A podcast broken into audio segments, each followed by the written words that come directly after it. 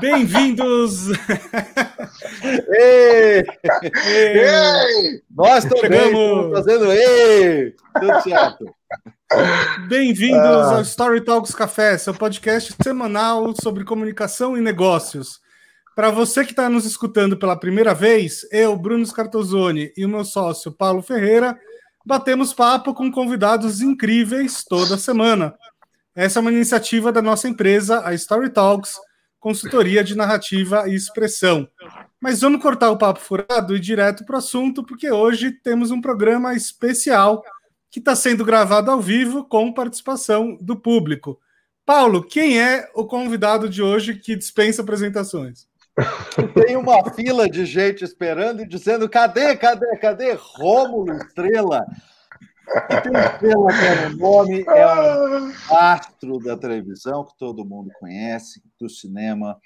É um cara que é. Gente, esse cara é muito gente fina. Isso é uma coisa incrível, sabe? Ele é uma pessoa incrível de tão gente fina. Com vocês, Rômulo Estrela.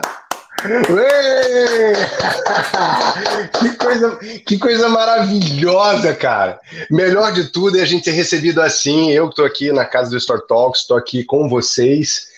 Muito feliz, porque acho que a gente construiu, a gente vai falar isso para o pessoal, mas aqui já, antes de qualquer coisa, a gente construiu uma amizade, a gente construiu uma parceria aí, porque eu fiz esse trabalho com vocês, sim, com muito amor. Eu fiz esse trabalho para entender como, como me expressar de uma maneira diferente. A gente acha que o ator ele está ali pronto para tudo. Não, não está. A gente precisa aprimorar, a gente precisa é, não só exercitar, mas também né, aprimorar as nossas, as nossas ferramentas, né, fazer um, um, um upgrade sempre que possível nas nossas ferramentas. E, o, e, o, e vocês foram isso, assim, para mim, né, no primeiro momento. Depois a gente descobriu uma amizade e que acabamos desenvolvendo projetos juntos, o que é muito bom também. Mas fiquei muito feliz com a apresentação, Paulo, obrigado. Bruno, você fala muito bem no início de um vídeo, cara. Preciso aprender a falar assim, tá? Vocês estão escondendo o jogo. Eu quero aprender a falar assim. Não, a estrela da televisão aqui é ele e ele está dizendo que você fala bem, Bruno. É, o, o Bruno, o Bruno não só escreve bons roteiros, como ele também apresenta muito bem um podcast. Ô, ô Rômulo, me arranja uma ponta aí, então, numa novela, pô. Só se você me ensinar a falar tão bem assim. Gente, eu, eu, vou começar, eu vou começar com, com um, um, comentário aqui que eu acho muito legal, até para o Rômulo é, comentar em cima disso que eu vou dizer. É, no primeiro momento, nós, nós chegamos a, a conhecer o Rômulo por virtude da, da Nilma, né, que uh, se aproximou, a gente conversou e aí conhecemos o, o, o Rômulo. Para quem não sabe, a Nilma, a Nilma, esposa do Rômulo, que trabalha com personal branding, é uma tremenda especialista nisso, e ela nos aproximou. Mas a questão essencial, e que a gente perguntou num primeiro momento a, a, a nós mesmos, depois até para o Rômulo, então, mas veja só, você é um ator, você é um, uma estrela, um astro, e assim, você não tem nenhuma dificuldade para falar em público. É, claro, não é necessariamente timidez, não é necessariamente nada disso, no caso de um ator de primeiro nível, evidente que não é isso. Só que o Rômulo colocou uma coisa para gente que era muito interessante, disse o seguinte, olha, uma coisa é o ofício, o trabalho de ator, para o qual você está preparado, no qual você recebe um texto, no qual você tem um diretor, tem uma equipe, tem... É, é outro. Um trabalho de preparação, né, Paulo? Um trabalho Exatamente. de preparação, levantar uma personagem, né? Mergulhar no personagem, né? A outra coisa é o desenvolvimento da voz do indivíduo, da voz autêntica do indivíduo. É, é outra arte, é outra coisa. Então, é isso que eu, que eu gostaria até que você comentasse um pouco é, com a gente e com, com os ouvintes. A gente conversou sobre isso, mas eu acho que é, um, é uma pegada muito, muito interessante para o nosso público. Total. Concordo com você, porque eu acho que eu começo dizendo o seguinte, né? Vocês sabem muito bem disso. É, nós somos múltiplos, né? Então, como é que a gente coloca para fora tudo isso que a gente é? Né? Eu, quando eu falo tudo isso que a gente é, generalizando mesmo, as pessoas que estão assistindo a gente aqui, os profissionais, de uma maneira geral. Então, eu acho que, assim, antes de qualquer coisa, eu estava muito é, afim de me experimentar em outras frentes.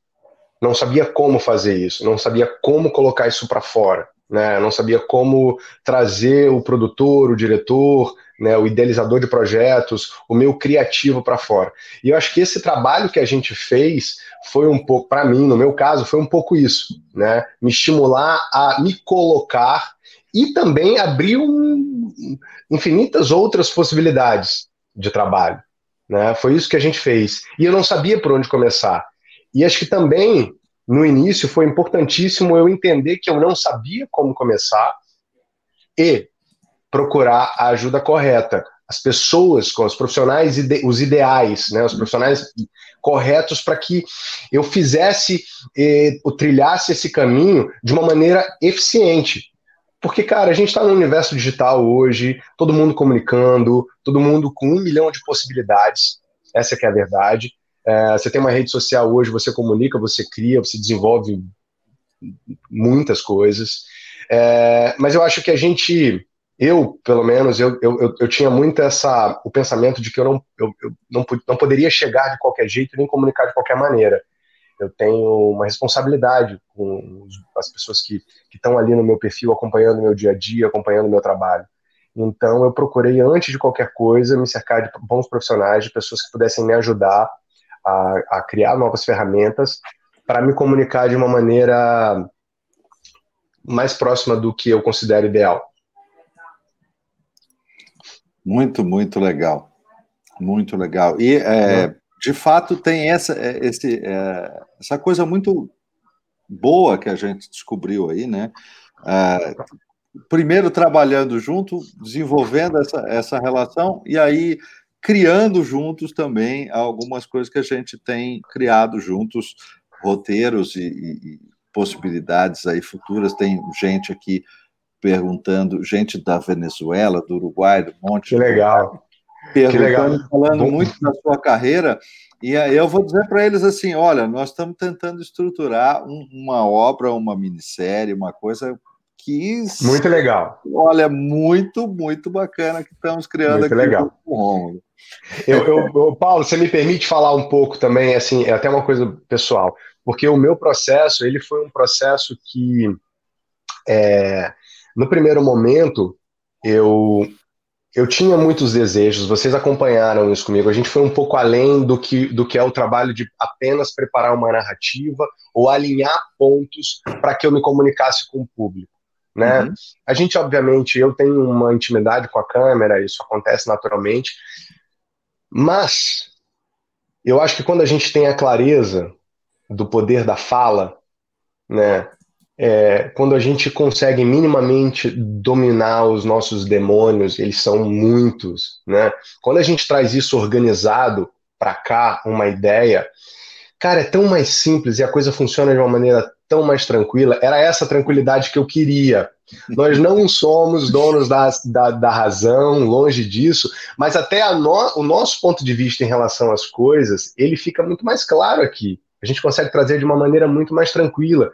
Eu, durante esse processo todo que a gente passou em casa, esse ano que foi um ano completamente atípico, né, onde muitas coisas aconteceram que a gente não estava esperando, claro. eu fiz um trabalho de me reestruturar mesmo, né, um coach de carreira, e eu com quase 20 anos de profissão, um coach de carreira para depois chegar em vocês, e foi direcionado pela Nilma, como você bem disse, é, já muito mais certo das minhas vozes e do que eu queria comunicar com o público.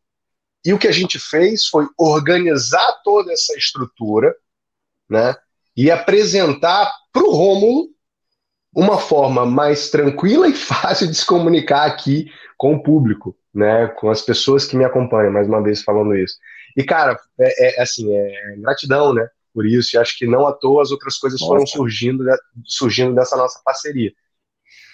vou contar uma coisa que eu, eu nunca te contei. Toda vez que numa conversa eu comento que a gente trabalha junto e tal, sempre vem duas perguntas, né? A primeira é assim: pô, mas e aí, ele é legal, né? Ele é simpático. Porque né, existe um pouco isso, a pessoa que é muito famosa, né? Enfim, tem, tem uma curiosidade. E a outra pergunta é assim, nossa, mas é, o Romulo Estrela precisa de alguém, né, para poder falar sobre si mesmo e tal, né? Ele não é ator, que coisa estranha. É, mas Tô... eu queria perguntar. Eu queria falar um pouco sobre essa questão da, da fama, que eu acho que é uma coisa que é, deve ser uma curiosidade de muita gente, né? É, eu imagino que deva ter tido um momento na sua vida em que você percebeu assim, caraca, agora eu tô famoso, né? Aconteceu alguma coisa. Que, que momento foi esse? E como que você se sentiu? Ô, Bruno, para mim as coisas aconteceram de uma maneira tão natural, elas foram acontecendo e eu fui tendo, à medida que o tempo avançava, acho que maturidade também para lidar com as mudanças e com o novo, né? Eu antes de pegar um, um personagem principal, eu tive, eu passei por muitos outros personagens que me prepararam para esse momento e para essa responsabilidade, porque eu acho que o que muita gente também acaba não sabendo é que você tá ali fazendo um personagem principal dentro de uma obra envolve muitas outras coisas, desde a sua saúde, o cuidado que você tem com o seu corpo, com a sua mente, descanso, né? Com estar tá ali pronto na frente da câmera com o texto estudado. Então são muitas, muitas questões ali por trás, né? Muitas variáveis. É, mas a coisa aconteceu naturalmente para mim. Eu, óbvio, sempre fui um cara muito reservado, então e moro no Rio de Janeiro, pouco saio do Rio por conta do trabalho aqui no Rio a coisa é um pouco mais tranquila. Mas você se dá conta de que você está mais conhecido quando todo lugar que você chega as pessoas falam do seu personagem. E aí é muito engraçado isso, porque quando eu fiz Deus Salve o Rei, eu deixei de ser o Romulo para ser o Afonso. E eu só fui voltar a ser Romulo quando a novela acabou, que as pessoas voltaram a me chamar, porque sabiam o nome do personagem, mas não sabiam o meu nome. Né? Então é muito louco isso, porque você divide assim, o corpo com um outro, um outro, um outro ser, né, fictício. É, isso em bom sucesso também.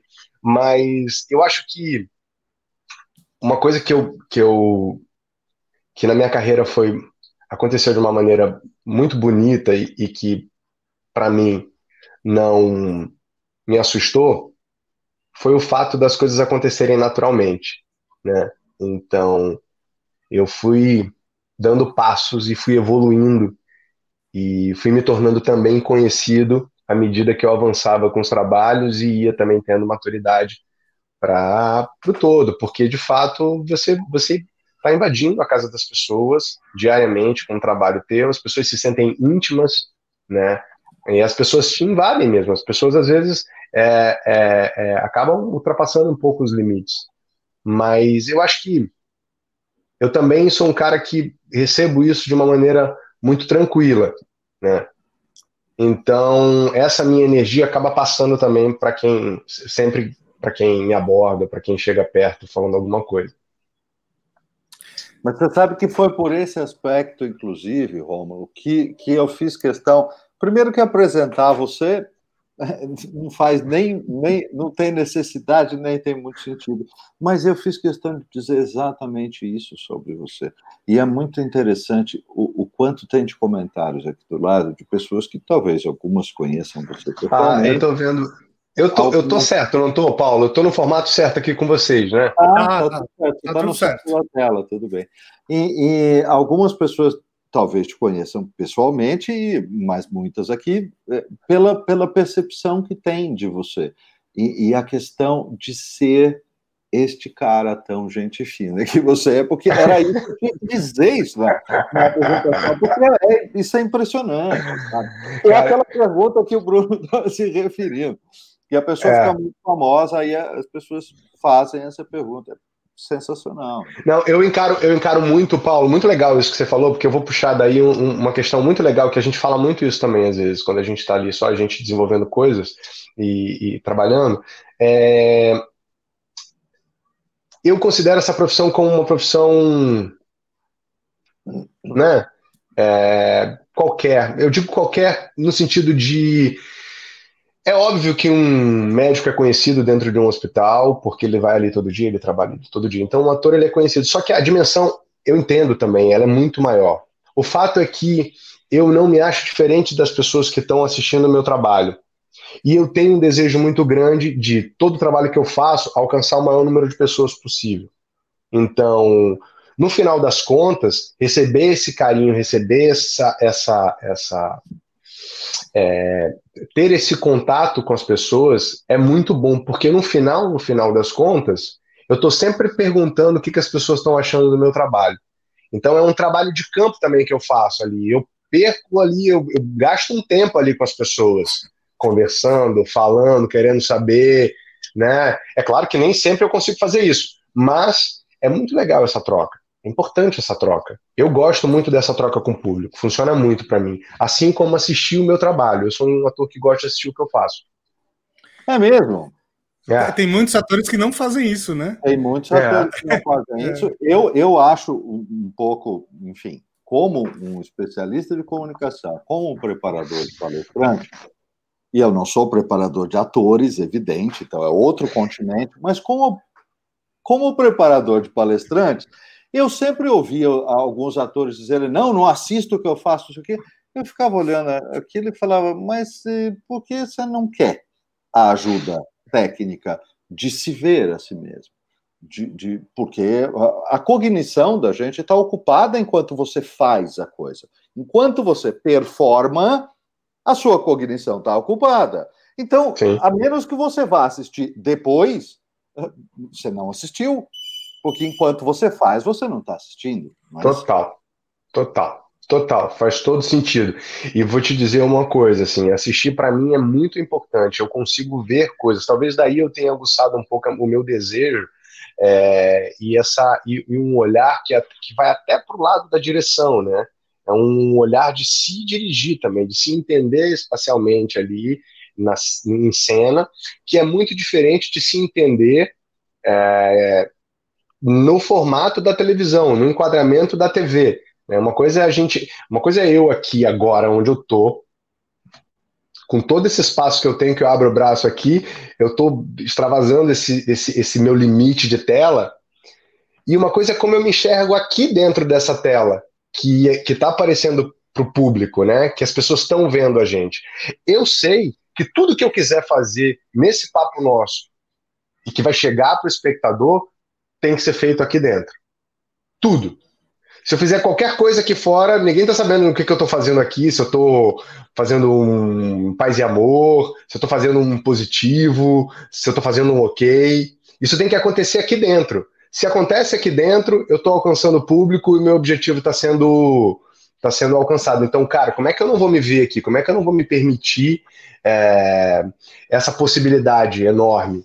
Eu acabo, eu acabo é, tendo uma outra dimensão do que é o meu trabalho dentro da, da do, do, enquadramento da tela, né? É muito legal esse insight, né? De que o, o ator ele existe dentro de uma caixa, né?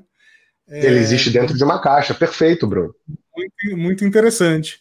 E agora. O trabalho né, de televisão, né? O trabalho de televisão e o trabalho de cinema. Quando a gente está falando de um teatro, eu sei que eu posso ir além. Né? Eu sei que as uhum. pessoas estão ali, que é um, é um outro tempo cênico, é uma outra, uma outra realidade.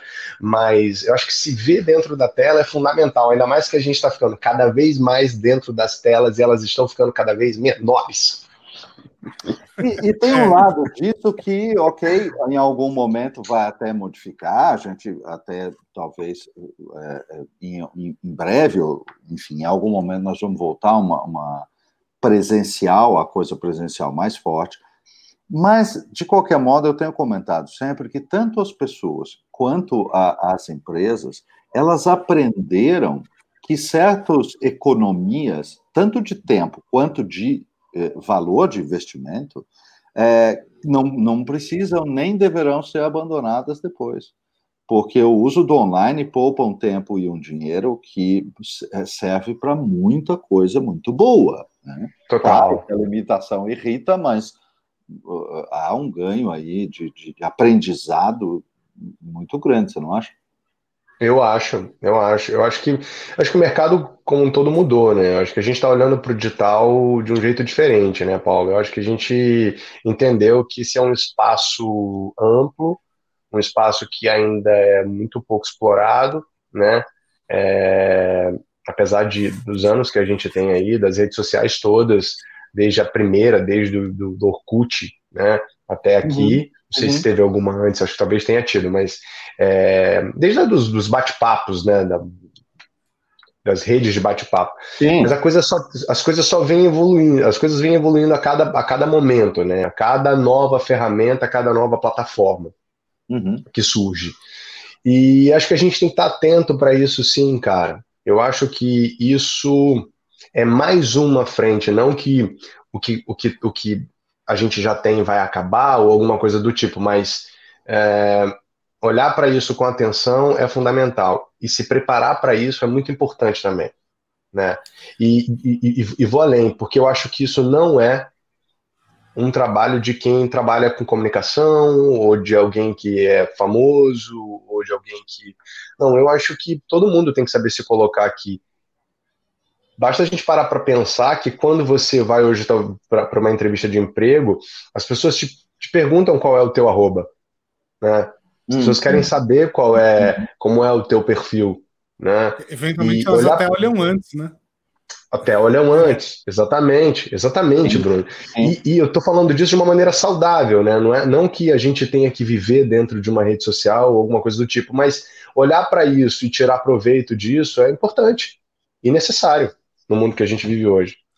É, deixa, deixa eu pegar um comentário aqui da Jéssica Barbosa e já fazer uma pergunta que tem tudo a ver com esse assunto. A Jéssica está comentando aqui que você é o único ator que ela é fã do trabalho da pessoa e da família, né? Me chamou Ai, muita atenção esse. E Pô, que família. responsabilidade, Jéssica. pois Mas, é, olha... cara, como eu entendo com facilidade o comentário dela, por conhecer você, a sua pessoa e a sua família, porque é muito legal, realmente. Ah, cara, pois que é. bom. É, enfim, a gente acompanha o, o, seu trabalho nas mídias sociais, né? A gente sabe que você e a Nilma sempre, enfim, estão postando coisas juntos, inclusive. E como é que é essa sua decisão, assim, do, do, é, do que fica só para sua vida pessoal e do que você deixa extravasar um pouquinho uh, até para o público, né? Enfim, se envolver um pouco mais com você.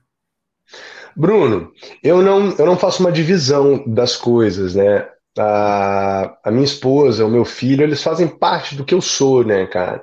Então, e eu abri, por exemplo, aqui para o público, as minhas redes sociais, é, assim como eu abri para o trabalho.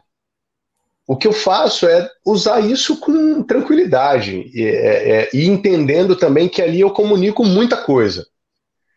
Então, eu peso a mão tanto no que eu exponho para o público, assim como que é, as associações que eu faço com marcas em relação a trabalhos que eu pontualmente estou ali desenvolvendo nas redes sociais. É, como eu mostro muito da minha vida e essas pessoas fazem parte da minha vida, uma parte importantíssima, eles estão sempre aparecendo. E vocês sabem, vocês conhecem a Nilma, eu tenho uma companheira extremamente inteligente, linda de morrer, eu tenho mais aqui mostrar. Não é não? Eles são o filho, o filho eu nem vou falar muito, porque senão eu vou ficar aqui o resto do nosso tempo inteiro só falando do Theo. Porque. É uma figuraça, é uma figuraça. Ah, cara, eu sou, eu sou, eu sou babão toda a vida. Eu só queria lembrar o, o, nosso público que a Nilma também já passou por esse programa, tá? Inclusive, ela, ela é recordista de views. Ela é o programa mais visto até agora. É verdade. Ah, Bruno, ah, Bruno muito legal. Muito obrigado, Bruno. Valeu aí.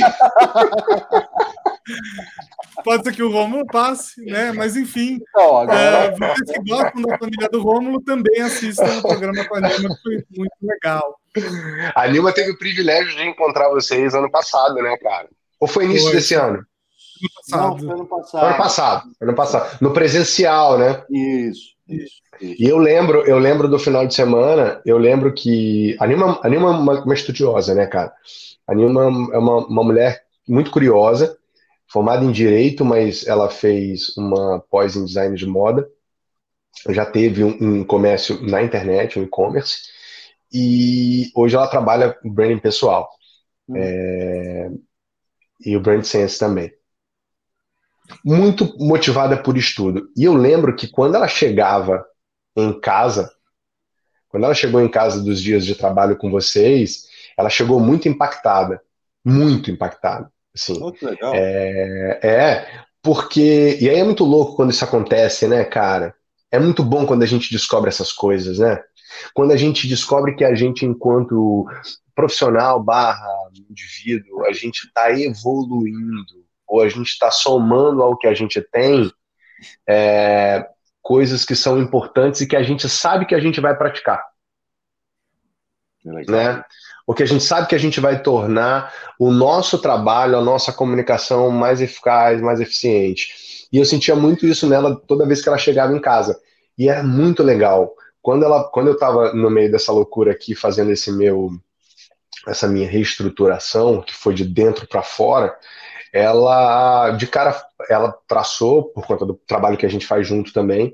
Ela falou assim, ó, depois do coach de carreira com a Bruna Fioretti, você vai passar pelo Paulo e pelo Bruno, porque você vai ver o, como o negócio vai pum, vai vai vai, vai vai estruturar na tua cabeça, como vai clarear a ideia do que você precisa comunicar, de todas essas vozes que você tem aí dentro que você quer colocar para fora, como o teu orador vai surgir de uma maneira diferente.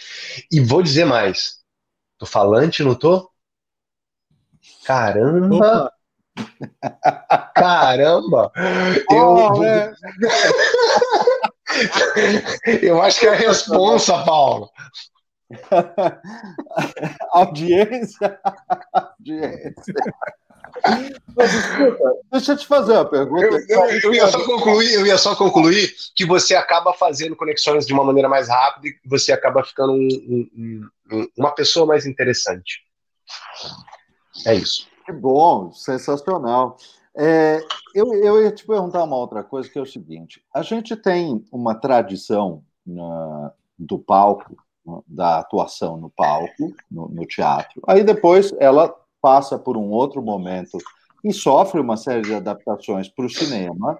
Depois ela sofre outras adaptações ainda para um cinema mais tecnológico, colorido, com som e não sei o quê. Então, você tem todo um caminho de transformação dessa arte. Depois você tem a atuação na televisão, que se torna uma mídia imensamente importante, e a, a televisão também modifica a arte de atuar por causa da relevância. Hoje a gente ainda não pode, acho que a gente não pode dizer que tem uma, uma arte de atuar nesta outra mídia, na mídia uh, da, das lives, ou do teatro ao vivo. Eu assisti algumas peças de teatro ao vivo durante aqui a, a pandemia, algumas muito legais. Uh, você já sente que está começando a nascer uma, uma linguagem própria, uma para o ator, eu digo, algumas coisas mais específicas de, deste meio que emergiu, né? já existia, mas enfim, emergiu este ano? Totalmente, Paulo, totalmente, absolutamente. Eu acho que a gente, o que a gente está vendo aqui não é um cinema caseiro, nem um teatro filmado. É algo realmente novo e diferente, né? Acho que a, a, pandemia ela foi um, um catalisador, né? Um, acelerou um processo natural, né? É, eu já eu posso, eu posso te dizer que tem aqui, inclusive de colegas, é, lives, é, séries incríveis disponíveis aqui no IGTV. Uhum. Né? A uhum. própria Fernanda Paz Leme fez uma, é, a Cleo Pires fez outra, a Débora Falabella tem uma também, que inclusive está disponível no, no G-Show. Quem mais? Quem mais fez lá? Quem mais fez série? Algumas. Tem, tem uma série de, de, de, de, é, de séries sendo lançadas aqui nessa plataforma. Tem uma do Grupo Brecha, é, que está disponível também, é uma websérie, para essa plataforma.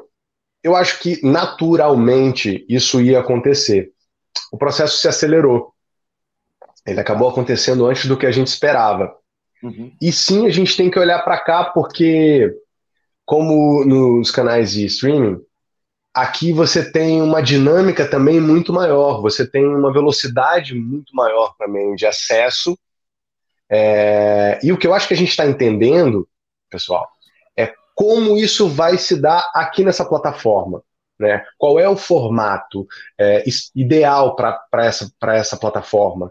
Quanto tempo deve durar um episódio? Quantos episódios? É, como isso vai ficar disponível para o público? Como a gente lança esses episódios? Qual é o tempo disso? Eu acho que tudo isso a gente ainda está testando e, como tudo, estamos testando, atuando, fazendo, errando. Né? Uhum. É, então a gente vai ver sim muita coisa literal e, e, e, muita coisa também que a gente vai entender lá na frente, puta, não era tão legal assim, vamos, vamos, vamos, vamos entender que a gente precisa refazer ou fazer de uma outra forma, né?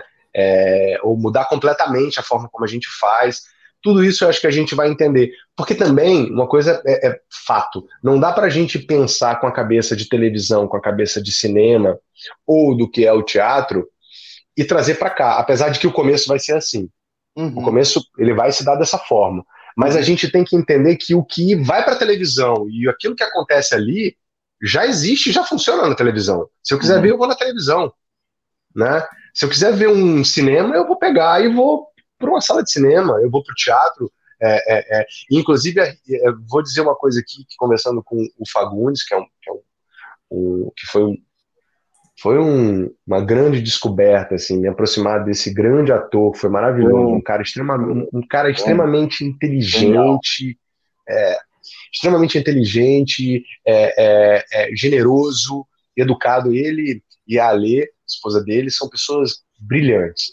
É, ele fala, o teatro vai voltar como um, uma grande descoberta e, um, e um, uma experiência é, que nenhuma outra é, plataforma vai poder disponibilizar, que é você ver esse ator atuando ali na tua frente, ao vivo, né? E é verdade, porque a gente está indo tão pro digital que daqui a pouco a gente vai querer voltar, né, cara? A gente sente falta de ver isso também. Mas só Total. fechando essa ideia, é, só fechando essa ideia do que é o digital, eu acho que a gente está muito no início de tudo, apesar da gente já ter muita gente se experimentando, e eu aplaudo uhum. essas pessoas. Eu estou aqui vendo, estou muito é, ligado nisso e acho que a gente vai entender o caminho, a forma disso acontecer aqui na, na, no, na tela do celular. Uhum. É. Uh, tem muitas pessoas aqui pedindo para você comentar sobre verdades secretas. E eu vou aproveitar eu, isso para. Fala, fala. Eu já bati a Nilma? Não, não sei, acho que ainda não. Acho que ainda não. Agora eu quero disputar a audiência aqui. Eu estou achando que eu nem vou bater. É. Assim, tem, aí deixa eu só, só, dizer uma coisa. O nosso canal ele tem uma certa característica que assim, ele tem uma, uma audiência ao vivo, mas nem todos os vídeos do nosso canal são feitos ao vivo. Então, ele tem um crescimento, uma curva de crescimento de audiência ao longo do tempo. E veja, é, a, a Nilma construiu, o programa da, da Nilma construiu uma audiência ao longo de vários meses, desde que ele foi feito, se sustentando lá da, da qualidade do que está acontecendo. É, e a gente só vai saber depois onde é que a coisa vai por aqui, moça. Pois é. Mas eu nem me arrisco, sabe por quê? Porque ela é cabeçuda, então tá tudo certo, não tem jeito. É muito genial. Olha só, tem um monte de gente aqui perguntando sobre verdades secretas, né? Eu queria aproveitar para emendar numa outra pergunta. É, a novela, o formato novela é um patrimônio nacional, né? Um, é uma coisa muito importante na nossa cultura. Mas, ao mesmo tempo, é um formato que vem perdendo um pouco de força ao longo do tempo. É, acho que ainda vai estar tá aí por muito tempo, mas uh, tem uma parte do público que, que vai naturalmente perdendo interesse frente a esses outros formatos. Então, fala um pouco de verdades secretas para o pessoal que quer ouvir, mas também comenta para onde você acha que vai o formato da novela no futuro. Como você falou, Bruno, a novela nós fazemos como poucos países fazem na América Latina e, e Europa, sabe, América do Norte. Acho que a gente tem uma um, um formato de dramaturgia que, inclusive, para o ator é um trabalho completamente diferente do que é feito lá fora. porque o ator brasileiro ele sustenta um personagem sete meses. E a gente trabalha, né? Esse núcleo que é um núcleo base ali de, de, de uma história de telenovela, de segunda a sábado. Então você imagina, a gente está a gente tá trabalhando é, oito horas por dia, de segunda a sábado, durante oito meses, né? Às vezes atuando em duas, três frentes. Começa no estúdio e termina na externa dois. É muito difícil para um ator segurar um personagem durante tanto tempo. É um trabalho é um trabalho que exige muita concentração. O público, eu arrisco dizer, ainda gosta muito de ver novela. O que a gente precisa entender é que chegou o streaming, chegaram esses canais que estão disponibilizando ali sem nenhum intervalo né, comercial uhum. é, a história para você e você pode assistir uma hora que você quiser. No seu né? tempo. As novelas no seu tempo. Porque também o tempo está mudando, o tempo é outro, é diferente. Tem gente que trabalha, começa a trabalhar meia-noite, só para às sete da manhã, seis da manhã. Hum. Outras pessoas não, continuam com o horário normal. Tem gente que, que, que enfim, é, você fazendo o seu tempo e assistindo o seu entretenimento a hora que você quer, isso é maravilhoso. O que eu acho que está acontecendo com a televisão que a gente precisa estar tá muito atento é isso que o Paulo falou aqui mas, antes, sobre o, o mercado publicitário, né? a forma como a coisa está acontecendo e como a coisa está chegando. A gente falou disso em relação ao digital. Mas eu acho que na televisão também isso está passando por uma reformulação, porque a gente está vendo o digital tomando, ganhando um espaço muito grande, né? E o público, o que eu acho que o que eu acho que vai acabar acontecendo com a televisão é realmente a gente entender que ela também precisa é, é, rever o seu formato, né? É, a forma como isso vai ser produzido, a forma como isso talvez vai ser exibido, mas acho que a gente ainda tem um tempo aí para absorver tudo que está acontecendo e, e, e, e, com, e com mais certeza e mais clareza das coisas, tomar, ver, uma, ver um, uma decisão sendo tomada aí do ponto de vista das novelas. Eu, eu vejo a, as duas coisas uh, se influenciando, né? Uh, esta, esta modificação e o digital crescendo como uma mídia para outros, para outras, uh, outros tipos de obras, estão tendo uma influência na televisão, na novela, na minissérie, tudo isso está tá influindo. E vice-versa também. Agora, o que eu acho curioso é o seguinte: eu, a gente está intensificando, digamos, a produção uh, de, de, de conteúdo de entretenimento para o meio digital principalmente agora. É, é uma coisa recente. Não a uhum. tecnologia, uhum. mas a vontade, é, a necessidade é recente.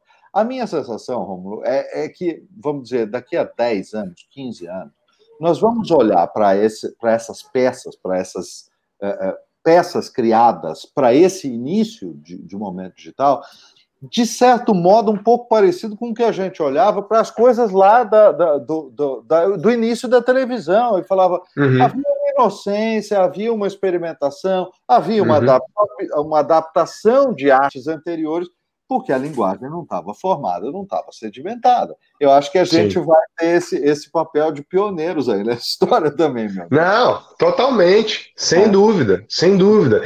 E, e uma coisa é certa também, né? A gente, a gente tem todo esse processo de experimentação, ele é necessário, ele se faz necessário, e eu acho que tem a coisa da comunidade também a comunidade da televisão ela está migrando muito rapidamente para o streaming e para cá, para o digital. Você já uhum. usa as redes sociais como entretenimento, cara. Você já perde aí uma hora do seu dia, duas horas do seu dia, fácil, só stalkeando o Instagram e vendo as coisas acontecerem. Né? Uhum. Se você não fizer um detox, você vai ficar viciado no negócio e não vai conseguir largar isso. Mas é também entretenimento, né? A gente tem que ver dessa forma. É, eu acho que a televisão, como você mesmo disse agora, Paulo, ela vai precisar, ela vai precisar fazer um, um, um, um montar uma estratégia de, de eu, é o que eu acho que falta às vezes para a televisão isso, é, de fidelização dessa comunidade, dessa nova comunidade Essa galera que está chegando, que não, não cresceu como a gente cresceu, Nossa, tendo só a televisão. Exatamente. Né? E talvez essa busca por essa comunidade aconteça nas redes sociais, aconteça aqui no digital. Então, você às vezes pode. Uma coisa que pode acontecer é você ver uma websérie, uma, uma série começando aqui no digital, disponível aqui no digital, talvez o primeiro episódio ou os primeiros episódios dela, e depois você vai ser direcionado daqui para a televisão. Porque vai estar tá lá disponível a segunda temporada ou o final da primeira no streaming. A, a, a, depois, que, que, depois que o espectador se fidelizou, gostou da história, viu que é interessante, viu que é legal, ele te manda para um canal. Pode ser que isso aconteça. Porque uma coisa a gente tem que levar em consideração também a resolução e o que a gente vê numa tela de, de computador, de celular, jamais vai ser igual ao que a gente vê numa tela de, de, de uma TV. Claro. Assim como vai ser igual ao que a gente vê na tela de, de, de cinema. É, então você fica limitado aqui, sim. Por isso eu acho que o que vai ser produzido para o digital tem que ser pensado para o digital e que caminho é esse? Que planos são esses que a gente vai usar para contar essa história? Agora, claro. Né? A gente, agora, claro. Uhum. É, e, e, sabe que tem uma, tem uma notícia interessante sobre essa complementariedade entre TV, streaming e, e internet, que hoje uh, foi ao ar a Disney Plus, né? Foi hoje, e, né? Foi hoje. E eu não sei se vocês sabem, mas a Disney fez um acordo com a Globo, onde uh, a Globo vai passar um compilado dos dois primeiros episódios do Mandalorian, que é aquela série de Star Wars e tal, na tela quente. Uhum. Olha aí. Então, olha, olha que coisa curiosa, né? É isso, é isso, é isso. São as conexões. São Eu achei que você fosse falar do, da assinatura, né? Da, do streaming da Disney, né? Que tá. Também é. Que, que tem o associado ao Google Play. É, é, exato. Foi feita uma oferta, né? De, diferenciada, exatamente. Gente, peraí, eu, eu preciso, preciso endereçar esse negócio aqui, porque eu não aguento ver é, essas pessoas sofrendo aqui no chat. Gente, Vamos lá. Não, eu, não, não, não, eu não falei de verdades secretas ainda, hein? Então, é isso aí. Eles estão aqui sofrendo, passa a verdade secreta, ah, isso aqui. É, eles estão o tempo todo aqui é, é, dizendo, e aí também estão dizendo que estão sendo enrolados. Gente, vocês não estão sendo enrolados, nós estamos tentando. Não, a gente está falando, a gente está falando sobre muitas coisas. Mas olha só, eu estou começando a achar que Verdades Secretas vai ser. Deixa eu ver, deixa eu ver, deixa eu ver. Pelo visto, Verdades Secretas vai ser. é isso, olha. Não, o que eu sinto agora, vendo o público querendo saber de Verdades Secretas, é que realmente vai ser uma grande história. Eu estou. Deixa eu primeiro falar uma coisa para as pessoas aqui. Eu não falei isso ainda para entrevista, entrevista nenhuma, para nenhum canal, para nenhum veículo opa, de mídia. Opa! É, eu, de fato, só fui saber de verdades secretas há, uma, há um mês, mais ou menos. Antes disso, eu não sabia nada, zero. Para mim eram especulações. Assim como o que as pessoas ouviam falar era o que eu ouvia falar de verdades secretas. Eu só fui ter algo concreto na minha mão há mais ou menos um mês. Que foi quando a gente trabalhou em cima de um vídeo, de um vídeo, um, teaser para o Globoplay, né? É, e que depois acabou é, é, é sendo lançado aí para o público. Eu vou fazer um, eu vou fazer um personagem, eu sei muito pouco ainda, mas eu vou fazer um personagem que vai se envolver ali, é, até onde eu sei, no mistério da morte do personagem do Rodrigo Lombardi, né? É, a gente começa no início do ano que vem essa, as, as, as gravações. Né? A gente depende muito de uma vacina, a gente depende muito de um protocolo de segurança para começar as gravações. Então, assim, a princípio é que a gente comece no ano que vem, uh, no início do ano que vem. Não sei data ainda, não sei nenhum detalhe, mas o que eu sei é que uh, a Globo, junto com todos os profissionais envolvidos, estão preparando uma segunda temporada muito bacana para o público, porque Verdades Secretas tem um público incrível, que acompanhou e que, enfim, é, é, até hoje comenta o que foi a primeira temporada. Então existe aí um cuidado muito grande dos diretores, do elenco que continua na obra e do pessoal que está chegando como eu agora. Né? Eu estou muito empolgado e muito feliz, mas infelizmente eu não tenho tantas notícias assim, diferentes disso que eu acabei de falar para vocês. É. Não, mas é, duas coisas aí muito, muito importantes. Oh, oh, pessoal, vocês são fãs de uma de algo que se chama verdades secretas. E aí vocês querem revelação de tudo? Não! É uma verdade secreta, gente. Bora! É isso. É, você sabe que agora você estava falando da questão dos protocolos e tudo, e tinha uma pergunta aqui, agora há pouco, que alguém estava fazendo, sobre como foi a experiência que você teve gravando recentemente com os, os, protocolos e tudo. Você podia comentar isso para gente? Cara, foi muito. Assim, na verdade, foi quando a gente começou, quando eu recebi o convite do Vinícius para fazer o filme. É, o Vinícius é um diretor que eu já conheço há muito tempo, um cara que é, eu tenho uma grande afinidade, um diretor que é aquele que segura na mão e, e, e te ajuda a caminhar do início ao fim. A gente fez junto Novo Mundo, em Liberdade e Liberdade, na Globo. É, e aí agora ele fez esse filme. Quando ele me chamou, é, eu, eu já estava também muito no meu limite, né, Paulo? Eu acho que o audiovisual, de uma maneira geral, foi muito afetado por toda essa paralisação. A gente tem muitos amigos, a gente tem muitos colegas de trabalho que perderam completamente a, a sua renda. É Isso é muito sério, cara. Isso é, é muito grave. Né? A retomada disso, ela é lenta. Então tinha ali um desejo muito grande é, de voltar a trabalhar também, até como resistência. Né? Isso se deu dessa forma também. E óbvio que só foi possível porque todo mundo respeitou o protocolo de segurança. A gente, cara, um filme, eu acho que o pessoal mais ou menos tem ideia.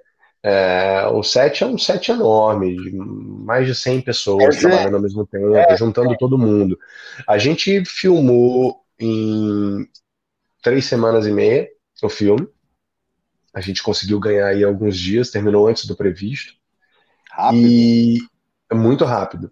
E a gente respeitou completamente o protocolo de segurança. Então a gente chegava de máscara, a gente tinha um, um tênis só para o set de filmagem. É, a gente filmou num cenário que era um cenário só, do início ao fim. A gente teve, ao, ao, no total, a gente teve três locações. Uma casa em Petrópolis, uma casa no Rio de Janeiro e uma visita na Pedra Bonita, aqui no Rio de Janeiro. Tá. É, só. Só. E a gente tirava a roupa, botava o figurino e não saía mais, ninguém podia visitar o set, o set era, era nosso só. É, 12 pessoas trabalhando, uma equipe extremamente reduzida, né? E a gente e aí e aconteceu, e aconteceu lindamente porque tivemos todos o compromisso um com o outro também. Porque a gente saía do set, cada um ia para sua casa e a gente entendia que a gente no dia seguinte ia voltar para se encontrar, né? E aí então, a seriedade fora do set também. E aí a gente tem, tinha que acompanhar isso. Legal. Uma outra coisa que deixou a gente também seguro e que ajudou muito foi a gente, os testes que a gente fez. A gente teve um, um, um, laboratório que apoiou a gente e a gente fazia testes semanais. Tá. Então, isso tudo deixou a gente mais seguro também para fazer o filme. O filme vai ficar muito bonito, cara. É um filme muito legal. legal. O Amante de Júlia. Legal. Legal. Já tinha ele, ele... aqui na, na no, já, já. E tem um pessoal também perguntando do Cabeça de Leão. Cabeça de Leão é um filme, é, é, uma, é uma história, é um filme baseado na história do Jogo do Bicho. Né? É, um, é um filme que tomara que aconteça também, porque a história é muito incrível, mas é um projeto que está tá, tá em stand-by, assim, a gente está entendendo como é que isso vai acontecer aí. Mas existe, é um projeto que existe, assim, ele só está adormecido, ele só está esperando o momento certo. Legal. É, deixa eu mudar um pouco de assunto aqui, porque tem uma outra pergunta que eu achei muito boa, da Yasmin Lima. Rômulo, o que os fãs significam para você? Como é, que, como é que é essa relação? né? É, porque é, eu estou entendendo aqui que várias dessas pessoas eu acho que são de fã-clubes, inclusive porque elas se conhecem, né? Elas uhum, mandando é. aqui no chat recado umas para as outras. Como é que é isso? Saber que, Cara, saber que tem uma galera que se une ao seu redor. Não, primeiro é aquilo que eu falei, assim, eu faço o meu trabalho para que ele atinja as pessoas. Isso é fato. É, e eu recebo, cara, assim, muito carinho do pessoal que, que cria fã-clube e acompanha o meu trabalho, está sempre ali curtindo, está sempre acompanhando. Eu tenho uma relação muito, muito saudável com essas pessoas, procuro ter, porque, ao mesmo tempo, eu sou muito respeitado por elas. Essas pessoas entendem o, o, esse, esse, esse, o limite das coisas, sabe? E é muito bom quando isso acontece. Eu muito sinto bom. que eu sou uma pessoa que recebe muito carinho e essas pessoas gostam muito do meu trabalho. Porque, de fato, a gente se conhece zero. Né? A gente está aqui na nossa troca do dia a dia, é uma afinidade. Eu tento ser o mais é, franco possível com essas pessoas, no, no, na forma de me comunicar com elas. Eu o tempo inteiro agradeço, porque eu acho que é o mínimo que eu posso fazer, e eu faço o meu trabalho para essas pessoas também, né? Então é uma relação super saudável. Eu gosto muito de receber o carinho de, de, de, de todos os fã-clubes que eu tenho. Eu tenho alguns, eu fico muito feliz sempre. Aproveito até para agradecer aqui mais uma vez o carinho de todas as pessoas que acompanham o meu trabalho, porque é isso. Eu sinto que essas pessoas gostam muito do meu trabalho e respeitam muito a minha vida particular, a minha vida pessoal. E isso é muito legal, sabe? Isso é muito bacana, na verdade. Bonito, isso é muito bonito. Porque é uma relação né, que se constrói, que se alimenta, que se constrói dessa via de duas mãos, né? Desse reconhecimento, desse carinho, muito, muito Ô, Paulo, eu recebo umas mensagens é, de uns fã-clubes e é tão bonito ver a forma como essas pessoas se comunicam comigo. A gente, é como se a gente se conhecesse real, uhum. sabe? É, uhum. E ao mesmo tempo a gente tem, eu, eu tenho, eu, é, eu tenho uma responsabilidade com isso também. Você entende? Tem aí, não é, a gente não pode viver num, num, num, num mundo é, da fantasia em relação a isso. Existe o Romulo, que tem aqui uma vida, é um profissional que interpreta personagens, e eu sei que algumas pessoas ficam apaixonadas por esses personagens. Apaixonada no sentido de gostar, não estou falando do amor, não. É, carnal. Falo de, de, de, de se identificar. Uhum. Homens, mulheres, crianças. É, e é lindo ver isso. É lindo ver como as pessoas se.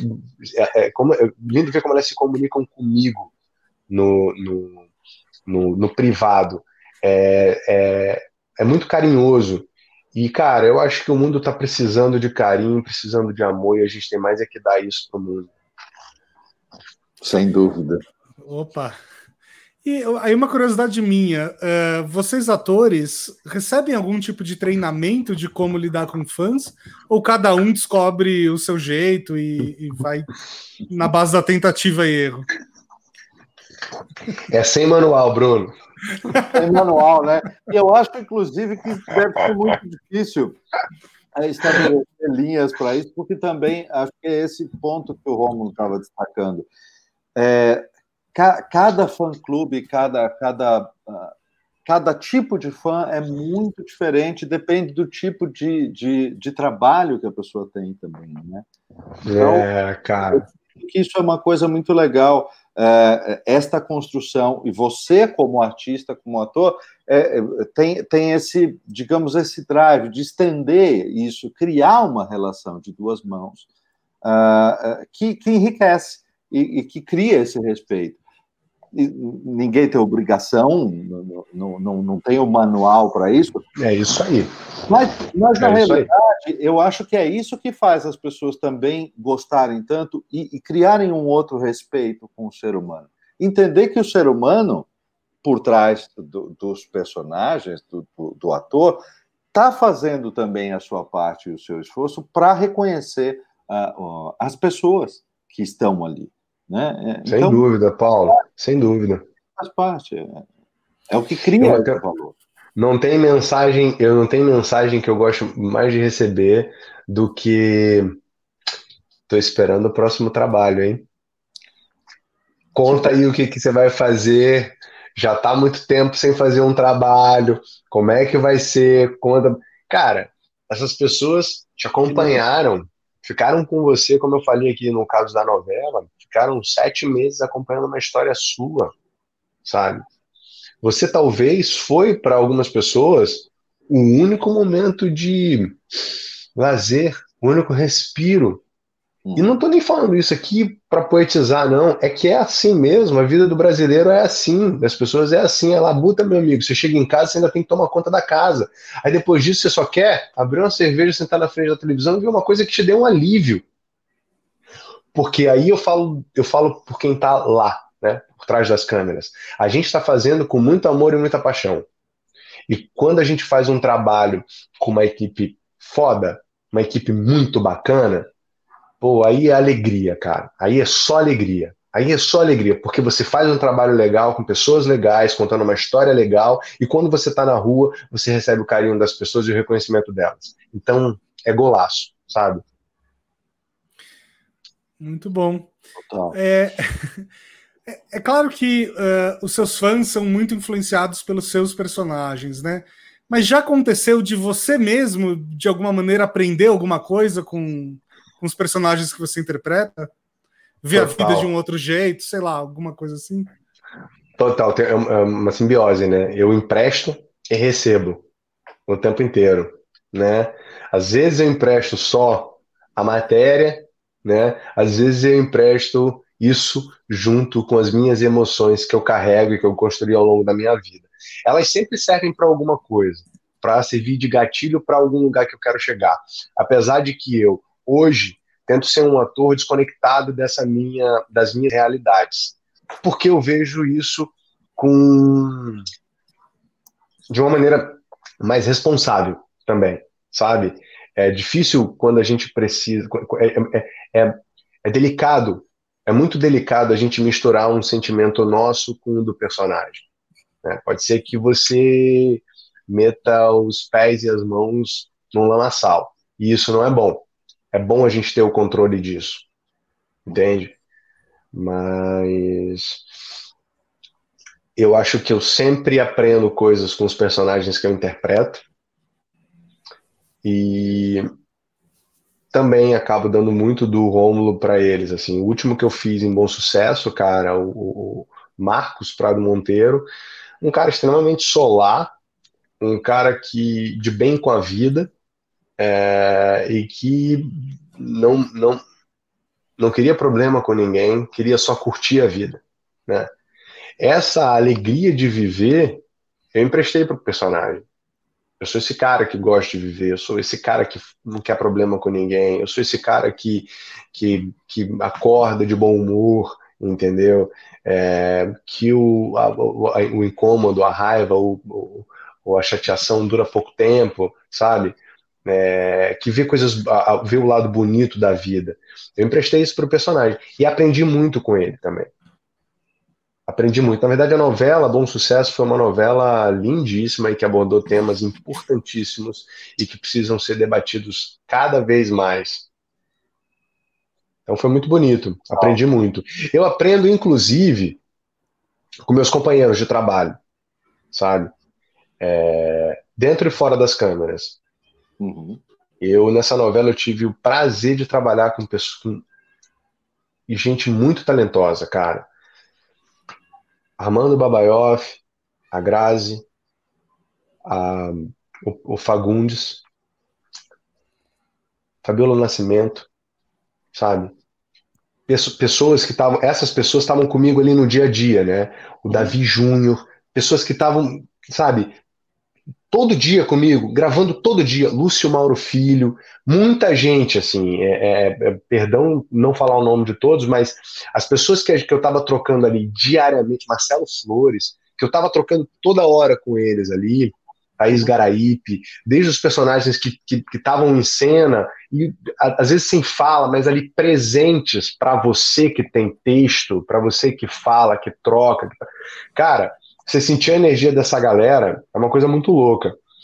Eu aprendia com eles diariamente ali, fazendo as minhas cenas, e também quando a gente saía ali do estúdio ia conversando até o, o, o estacionamento. Não tem como. Eu vou dizer uma coisa para vocês, cara. Eu sou um fã de novela. Eu sou fã de novela desde, desde quando eu vi Marcos Palmeira. Eu vou contar essa história, Paulo. Eu vou contar essa história, ah, Bruno. Vai, vai, vai, segura, vai. Segura. Eu sou um cara que, que ninguém me fez essa pergunta. Eu vou levantar essa bola e você me faz essa pergunta. pergunta. Romulo, como é que você chega, como é que você resolveu ser ator? Vai.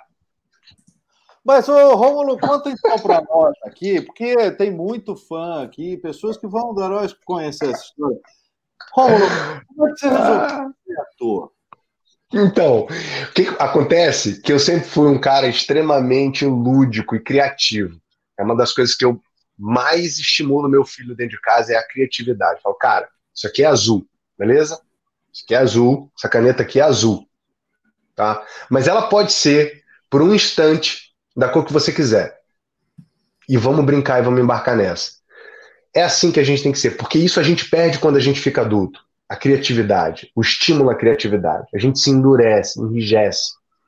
Eu sempre fui muito lúdico, então eu brincava muito. Eu vestia terno do meu pai, eu vestia o macacão do Ayrton Senna e achava que eu era um piloto de Fórmula 1. Enfim, eu vivia brincando. E em 1994, com 10 anos, eu assisti Renascer, uma novela que eu fiquei simplesmente encantado com o personagem do Marcos Palmeira. Ele fazia um vaqueiro.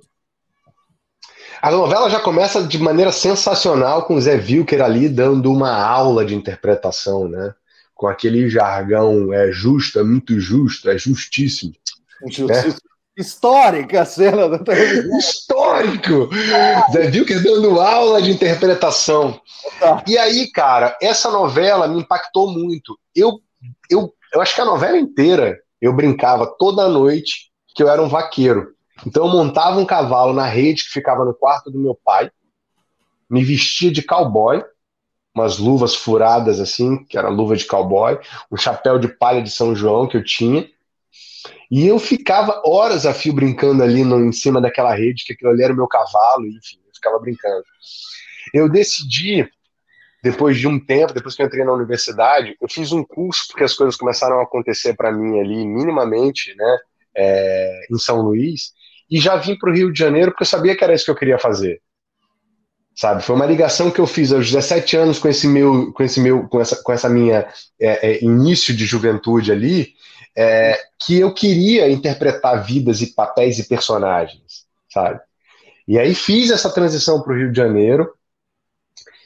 E, cara, desde que eu cheguei, eu, eu tenho trabalhado, assim, sabe? Eu, eu, eu sou um desses atores que, fora o curso de formação, eu aprendi muito ali, trabalhando, no dia a dia. Fazendo, fazendo, vivendo. Fazendo. Essa coisa vivendo. de ter uma outra vida, né? É, é, provisoriamente viver uma outra vida, provisoriamente habitar uma outra história. É, Sim.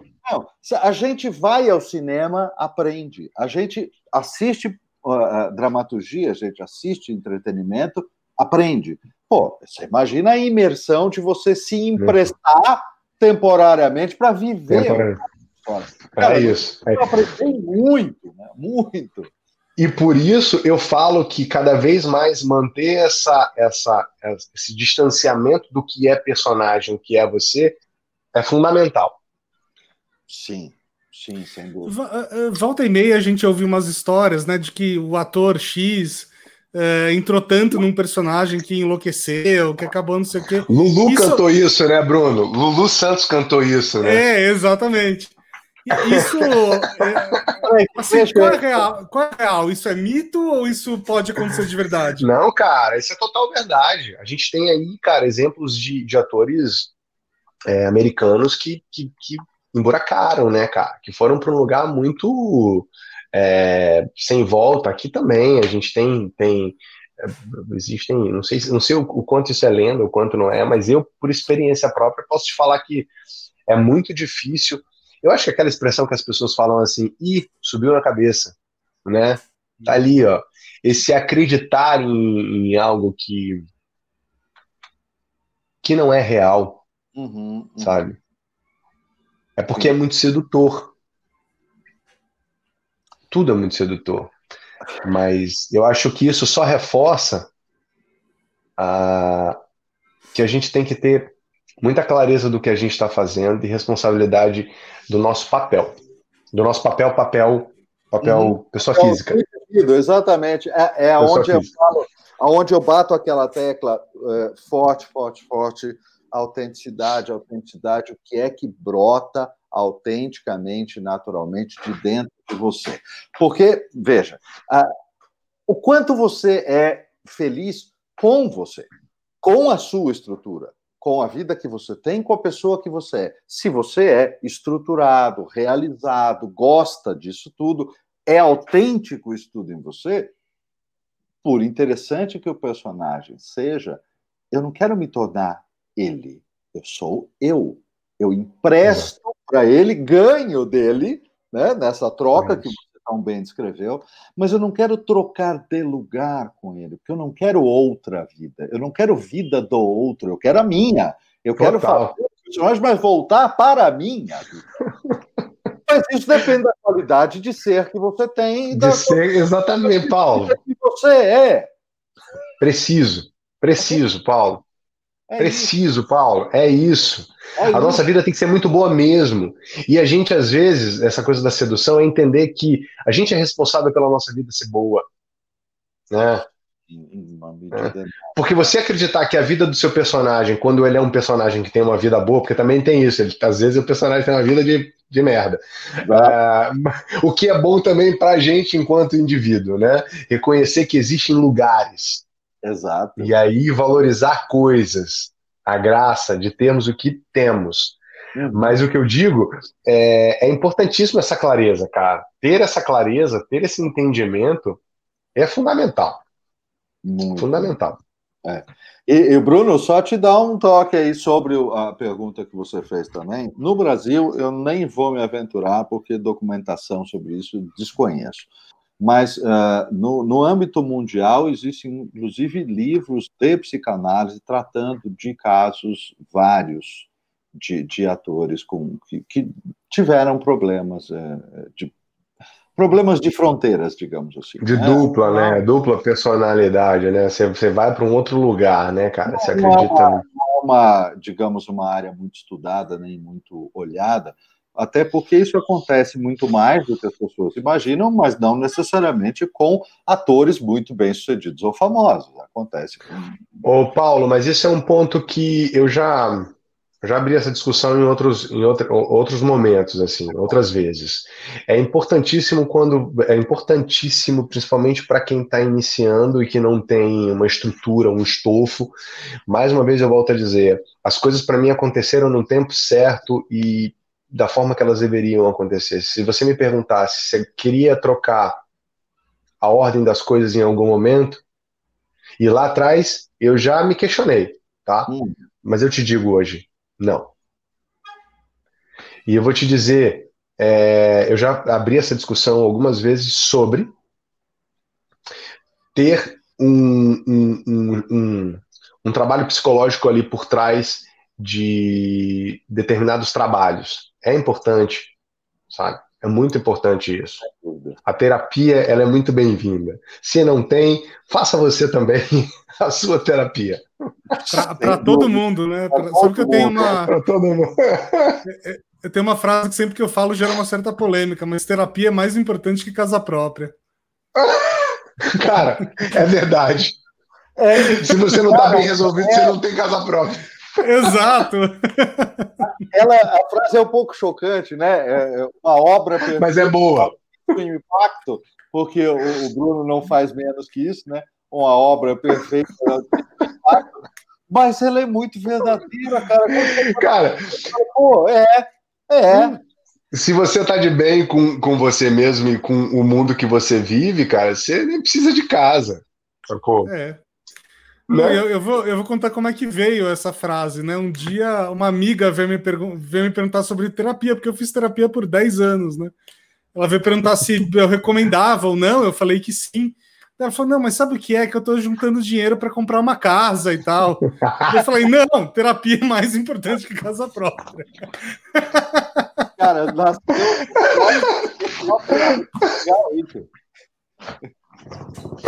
Ai, cara! No próprio momento Não, e eu acho é. importante é, até dizer, porque a gente tem uma audiência extraordinária aqui hoje, de pessoas que talvez estejam aqui pela primeira vez, e o Bruno acabou de dizer que fez terapia por 10 anos, eu fiz terapia por mais de 15 no, na Soma e eu sou... Eu sou, um ju... eu sou um juvenil perto de vocês, eu estou no início dos meus primeiros anos. À vontade também discutindo essas coisas todas. Como é que é, Romulo? Eu sou um, eu sou um juvenil perto de vocês. Eu sou um, um, um, um café com leite. Eu estou nos meus primeiros anos de terapia. Não, mas é. E, e, e olha o comentário da minha esposa aqui, ó. Tá na hora de voltar a fazer.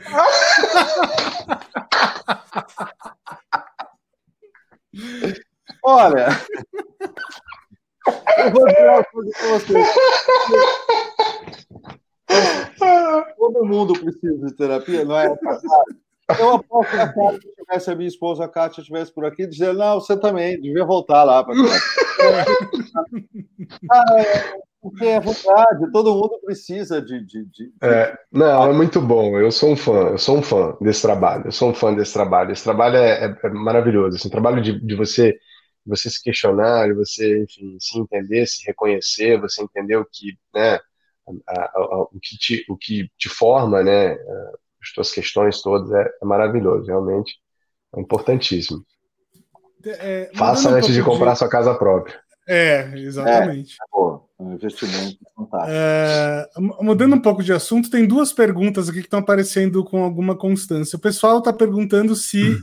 uh, o, o, elenco de Verdade Secreta se reuniu fisicamente para fazer o teaser.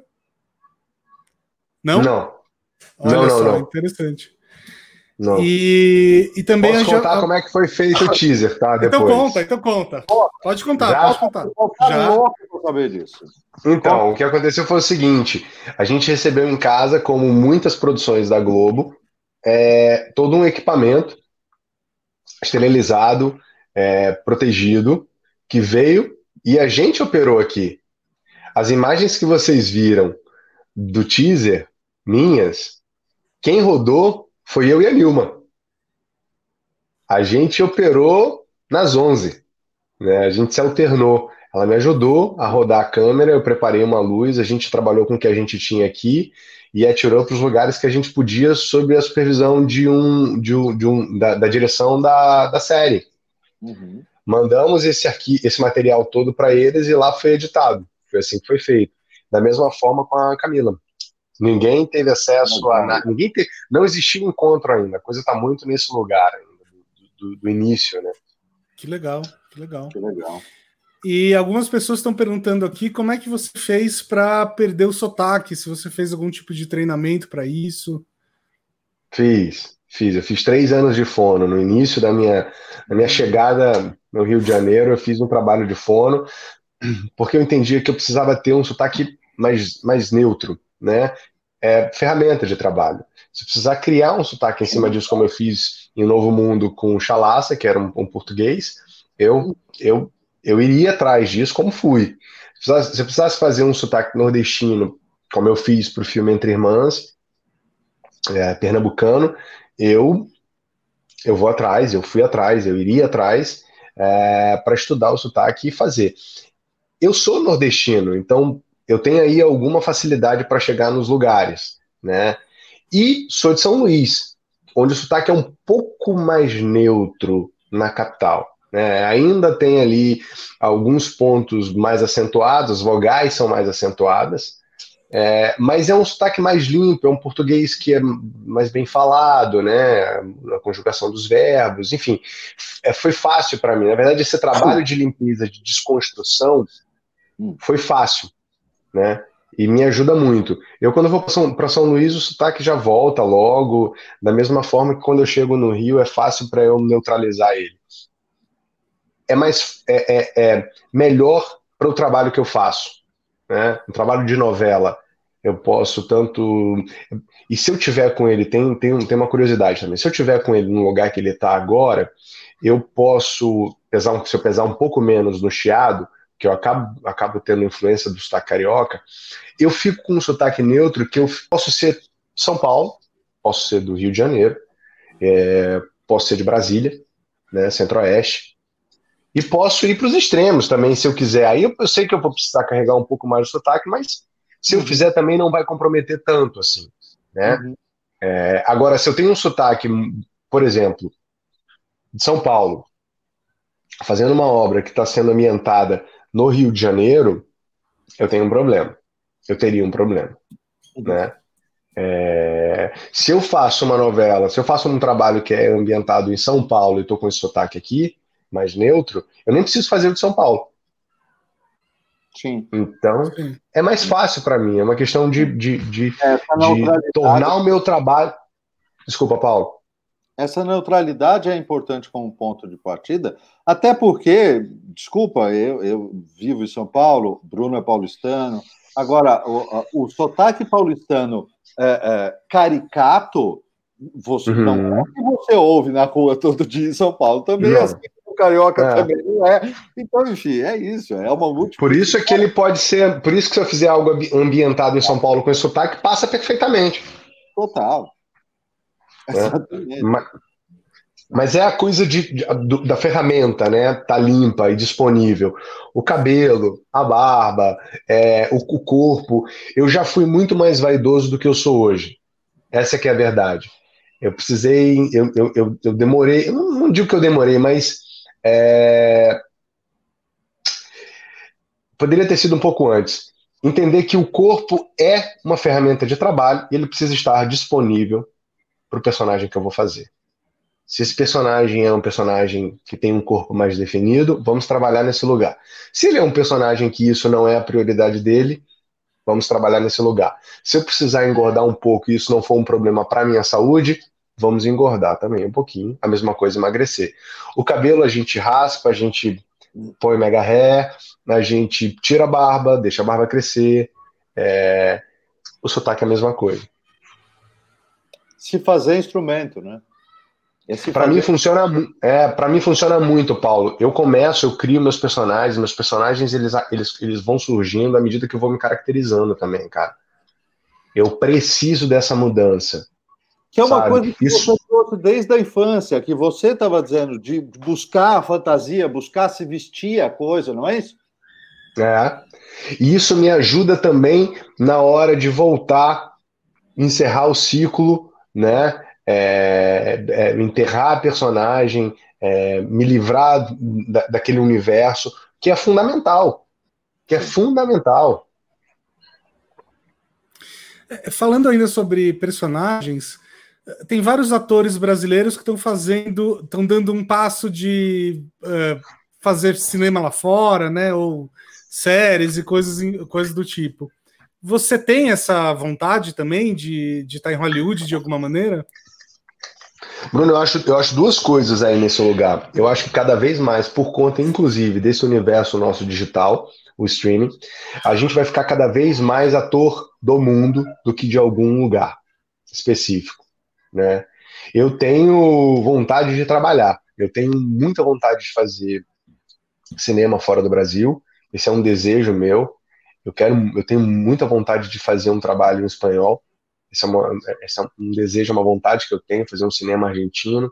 É, eu tenho vontades e que eu acho que vão acontecer naturalmente no momento em que eu me encontrar preparado para isso e disponível também para isso. Uhum. Mas eu acho que à medida que a gente vai avançando aqui, com todas essas novidades, com as coisas acontecendo da forma que estão acontecendo, a gente não vai mais ter um ator é, que atue só é, em um lugar específico.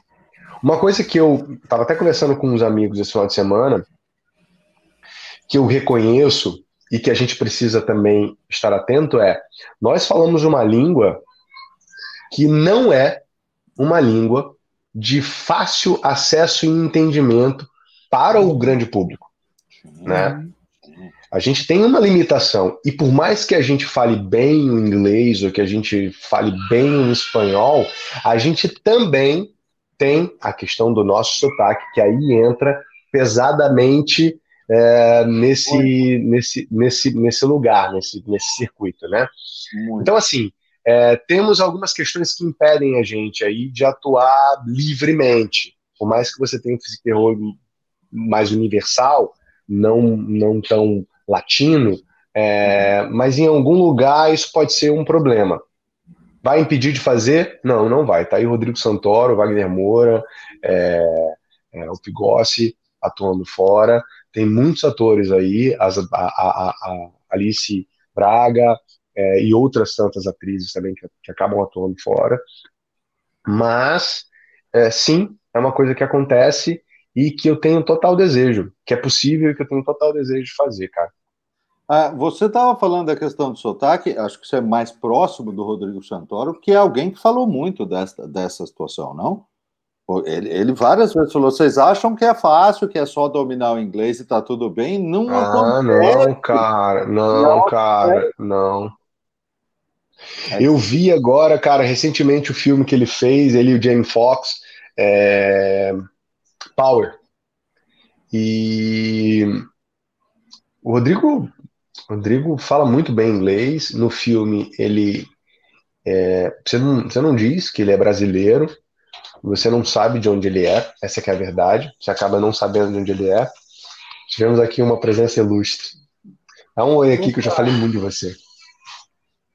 Hello! Olá! Eu não tô ouvindo nada. Peraí, peraí, peraí, eu vou emprestar um ponto para ela. Empresta o ponto. Oi, Nilma, tudo bom?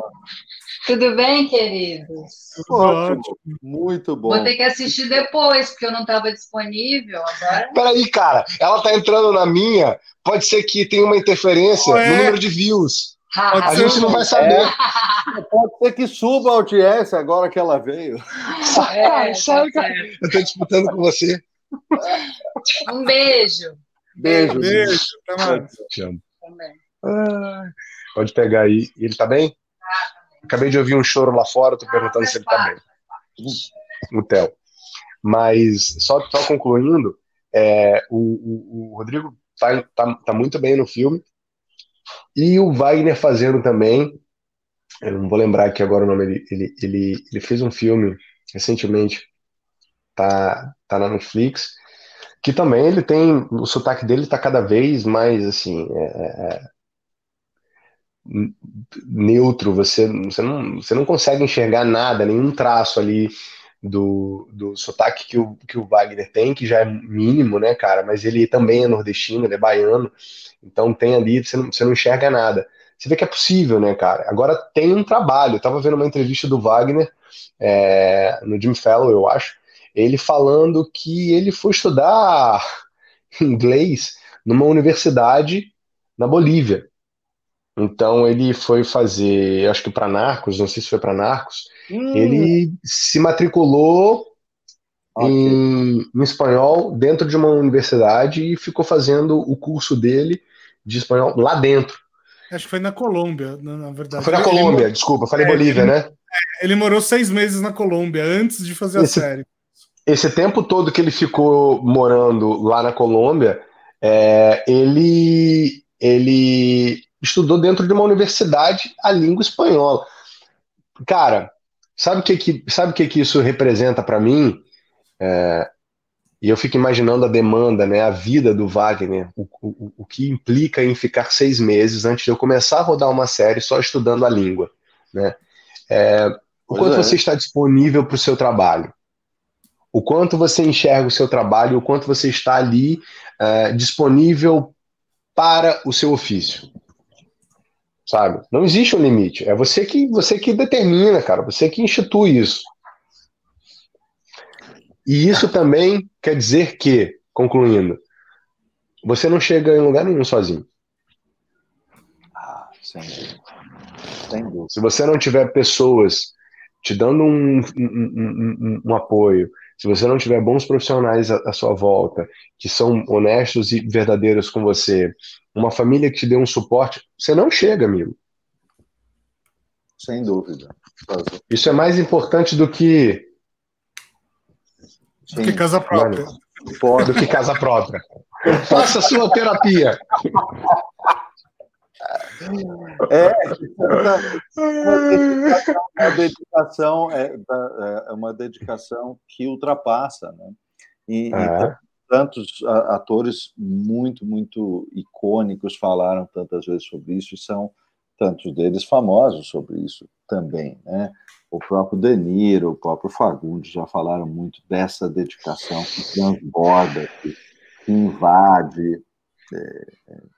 Ô Paulo, o Fagundes, ele é o Fagundes, todo ator que está começando deveria esbarrar com um Fagundes da vida. Seria uma grande sorte, sem dúvida, porque é, é uma escola, é uma escola viva. Fagundes é uma escola. É, é, é. Porque é, é um cara extremamente comprometido com o tempo dele e com o entendimento do que ele representa, um entendimento absurdo do que ele representa ali para aquela para aquela para a obra, né? E isso passa por, por, pela tranquilidade com que ele exerce o, o trabalho dele e o respeito que ele tem pelo trabalho das outras pessoas que estão ali em volta, né? E eu não estou falando só de elenco, estou falando de equipe técnica, sabe? O tempo é uhum. precioso, o tempo precisa ser bem gasto e ele está disponível para isso o tempo inteiro. Então muita coisa faz sentido quando você começa a entender as coisas dessa forma, sabe? Hum. É, eu diria que em qualquer profissão você precisa ter um, um, um entre aspas, um Fagundes ali, né? Um, um chefe é. que seja muito legal, que te mostre o caminho. Um Fagundes, um Tony Ramos, né, cara? Você precisa desses personagens, você precisa dessas pessoas, uma, uma Fernanda Montenegro, sabe? Você precisa, uma Irene Ravache, você tem que estar tá ali esbarrando com essas pessoas, você tem que estar tá ali com essas, com essas figuras, esses atores que conhecem, que sabem, já experimentaram, fizeram parte do início disso que a gente está fazendo. E o que, que, você vou... diria? O que, que você diria para alguém que está começando agora a carreira de, de ator? Assim, a partir de tudo que você já viveu, que dica que você daria para essa pessoa? Talvez seja um dos seus fãs, inclusive. Bruno, tem uma coisa que, é que foi fundamental para mim.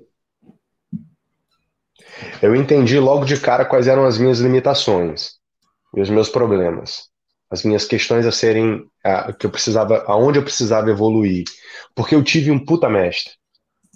Eu durante 13 anos eu trabalhei ininterruptamente com um cara chamado Daniel Nigri, que formou uma escola de teatros, é, é de teatro, de interpretação, um, um, uma escola de interpretação, que fundou uma escola de interpretação, a Nu Espaço, uma, uma escola em Botafogo.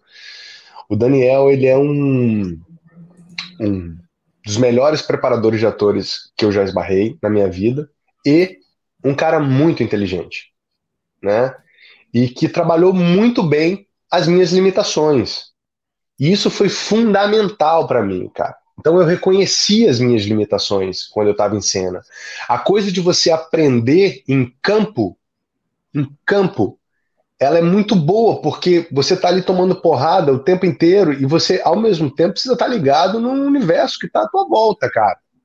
Sabe? E, e o Daniel, ele. E, e eu levava isso para a sala de ensaio, para o trabalho com ele, e trabalhávamos isso individualmente, né? A gente ficou muito amigo e a gente acabou trabalhando junto também, mas esse meu início com ele foi fundamental porque eu me tornei hoje, assim. Porque ainda hoje, cara, quando eu paro para ver o meu trabalho, eu tô olhando o meu trabalho com um olhar crítico, sabe? E eu sei reconhecer o que, eu, o que tá bom também, para eu não ficar num preciosismo e me Opa, perder ali. Isso é, isso é importante. Né, Paulo? Muito. Você sabe que a, acho que faz umas duas semanas eu, eu compartilhei, o artigo nem é meu, é um artigo que saiu numa revista, e eu compartilhei. Você botou no Instagram? Sim, no LinkedIn. Um, um, Me manda depois. Mando. Um artigo onde eu falava, aliás, o artigo de, da revista é que tratava do, do lado, digamos, o lado complicado, o lado difícil da atitude de ser perfeccionista. Aquilo foi escolhido pela editoria do, do LinkedIn. De novo, o artigo não foi escrito por mim, mas foi compartilhado por mim a, a, editoria do LinkedIn pescou aquele tema, foi para mais, sei lá, 50 mil visualizações, um monte de gente comentando. E, e aquilo me deu a dimensão do quanto é importante dizer isso, inclusive, Romulo. É, perfeccionismo é um problema. Perfeccionismo é um problema.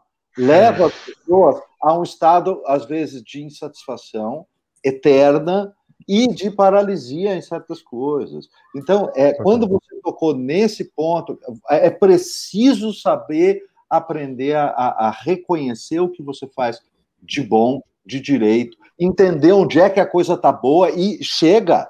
E é isso aí, porque senão o, o, a, o efeito colateral é que não, não termina nunca, e aquilo que nunca termina, nunca publica, nunca, nunca transmite. É isso aí. Aí é nunca aí. acontece, aí nunca acontece, é aí não tem jeito. É isso aí. Eu te diria até que quando você reconhece seus pontos positivos e fortes e altos, uh, você, você fica com mais potência e mais força e acredita mais em você. Exato. E o ator, ele é aquele cara que te, é, é, é, é, o ator ele precisa errar com convicção. Total. Totalmente verdadeiro isso. E eu conheço isso de uma outra atividade onde só se pode errar com convicção absoluta, que é tocando guitarra. Se você está no meio de um solo e der a nota errada, se vira, mas não perca a convicção daquela Poxa, nota. É isso. É, é isso. isso. incrível, incrível, bela analogia, bela, bela comparação. Claro, isso é, é. é, é isso Muito bom. Sensacional. Sensacional. É, o pessoal aqui está um pouco mais tímido agora. Antes estava todo mundo fazendo um monte de perguntas, agora, agora o pessoal resolveu te ouvir. Ah, que bom. É muito bom. É bom ouvir também, né? É ótimo, é ótimo. É ótimo, mas a audiência mas continua lá em cima. Eu acho que você vai bater o, o, recorde da Nilma, viu? Olha só. Aí depois vocês. Foi a aparição da Nilma, tá vendo? É. É, Por isso que eu não queria que ela aparecesse, cara. Naturalmente. Aí depois vocês fazem uma terapia de casal para se decidir. Ai, meu Deus. Ai, cara. Essa leveza mas é muito gostoso, porque a gente está aqui também, cara, dentro da nossa intimidade também, né? Não deixa de ser um pouco isso, assim, né? A gente já esmiuçou tantos assuntos, né, Paulo, Bruno? A gente já falou sobre tanta coisa. É... E, e, e, é tão bom quando você pode passar dessa forma, e tá aí um exemplo de responsabilidade para o público, essa galera que está assistindo a gente, coisas que a gente acredita, né? Coisas que a gente já experimentou, coisas que a gente já viveu, coisas que, que a gente pode falar com propriedade. De vivência, exatamente. E, e, e novamente, é, a, o meu testemunho é muito claro sobre essa sensação. É, é, porque a gente parece que está na sala de casa batendo papo. É, é, é essa que é a coisa de ser o, o finíssima que você é. Você faz todo mundo se sentir assim, moço. Tamo, a gente está a gente tá junto. E é isso. Eu, eu, vocês nunca me falaram isso, mas eu tenho certeza que as nossas reuniões e os nossos encontros, que às vezes tem que durar uma hora, eles vão para duas horas e vocês não falam nada. Só depois a Nilma me, a Nilma me cobra assim, fala, cara, você tem que parar de falar, cara, você fala muito. Mas, mas a culpa não é só minha, não. Eles também. Total, total, total, exatamente. Porque eu queria só falar. A, a gente sempre fala para os nossos alunos né, que isso é uma boa métrica de uh, quando uma apresentação tá boa, por exemplo. Às vezes é. as pessoas vão para uma reunião e elas têm a expectativa de falar por, sei lá, 15 minutos, né? E aí, de repente, elas olham no relógio, já passou 50 minutos e o seu cliente está lá na sala ainda te ouvindo, sabe? Então, é, total, alguma coisa total. funcionou. Eu, eu, é, eu queria aproveitar só para falar uma coisa relacionada ainda sobre essa dica, Bruno, porque eu também recebo muitas mensagens assim das pessoas e nem sempre eu consigo responder todas. Eu tô até agora com o costume de abrir uma caixinha de perguntas onde eu troco mais com o público no Instagram. Mas uma outra dica que eu poderia dar para as pessoas é, Fora o fato da gente de ser importantíssimo a gente contar com o apoio de quem está à nossa volta, e isso é de fato importantíssimo. Eu falo isso porque eu tive minha família me dando apoio, meu pai, minha mãe, a minha irmã, que é, é, eu saí de São Luís em 2002 e estou aqui desde então no Rio de Janeiro. É, são 18 anos de carreira, 18 anos fora de casa. Se eu não tivesse o apoio da minha família, isso não seria possível. Né? Mas eu acho também que a, quem tiver afim de levar esse sonho, seja ele qual for, adiante, você precisa muito entender que ele se dá em cima de trabalho, de dedicação, de esforço. As coisas não acontecem da noite para o dia. E que bom que é assim. Porque você não é pego de surpresa, sabe? É, ser pego de surpresa ou entrar no, ou pisar no desconhecido, entrar num lugar que é desconhecido por você é assustador. E você não ter apoio ou não saber como, como lidar com as questões é muito difícil. E às vezes você vai precisar, por mais que você tenha gente à sua volta, de, de, de, você vai precisar lidar com as coisas sozinho. E ponto. Então, respeitar o curso natural das coisas é importantíssimo. E associado a isso, você entender as suas limitações, porque isso vai fazer com que você não viva um sonho e, e, e fique preso nesse sonho, sabe? É, saber lidar com críticas é algo importantíssimo nessa carreira, nessa profissão. Então, saiba receber críticas de pessoas, das pessoas certas, fazer essa leitura e lidar com isso de uma maneira tranquila e trabalhar em cima disso. Entender suas limitações e trabalhar, amigo. Trabalhar.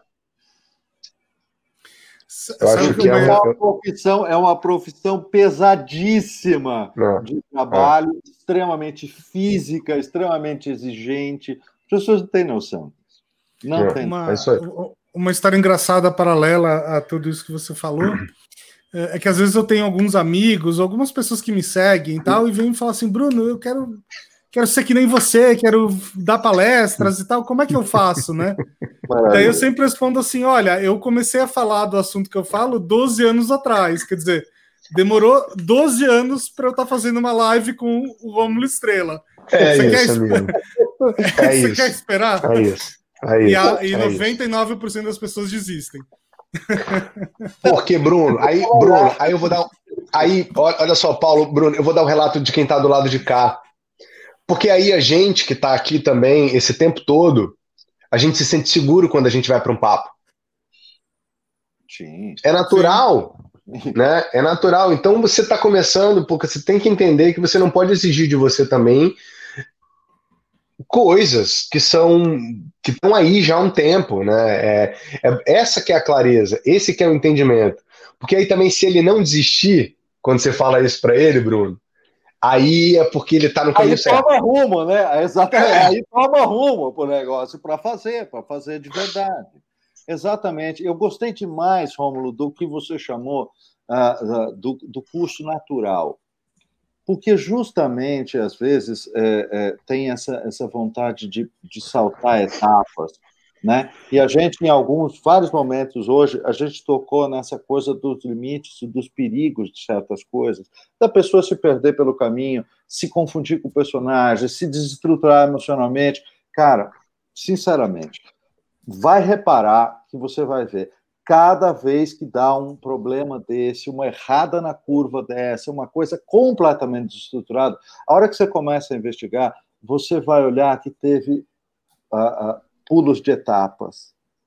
Pulos de etapas. Gente, então, assim, o tamanho da importância disso que o Rômulo chamou de o curso natural é muito grande. É muito Total, Paulo. Essas brechas, às vezes, a gente não consegue dar alguns passos para é. preenchê-las. Uhum. E aí você vai, você sai com uma deficiência, é. sai com um problema. Né? É muito isso, cara. É muito isso, é muito importante, sim. É porque, é porque sabe o que acontece também? Eu lembro muito, e isso é uma coisa que o Daniel, é, o Daniel Negri, ele sempre, sempre falou assim para mim. Ele falava para mim assim: aproveita, Rominho. Aproveita cada conquista que você está tendo na sua vida. Aproveita cada momento que você está tendo na sua vida. Sabe por quê? Porque ele não vai ser igual ao próximo e ao próximo, e ao próximo. Vai ser sempre novo. E aproveita, cara. Isso me levou para um lugar de tranquilidade para esperar e aprender, sabe? Com, a, com o momento e a situação. Legal isso. Que legal isso. Muito legal. De presença. Né? Presença. De presença. É, Exatamente. Apro, esteja presente. Naquele dia, naquele momento. É, é. é. Muito Isso. Lindo. Muito lindo. Muito bom. bom, é, estamos chegando aqui a uma hora e quarenta de conversa. Mas foi uma é, delícia, mas... cara. Fantástica a conversa. A gente sabia, a gente já sabia. Com a gente é assim, né, Paulo? Não tem como ser é, pois é. Não, vamos, vamos, vamos, começar a transmitir a, a, as, nossas, as nossas uniões online, mais fácil. Fazer um pedaço, um pedaço público das reuniões. Fazer uma série, né? Uma série. Eu já falei para vocês, eu já falei para vocês, eu vou lançar isso aqui agora.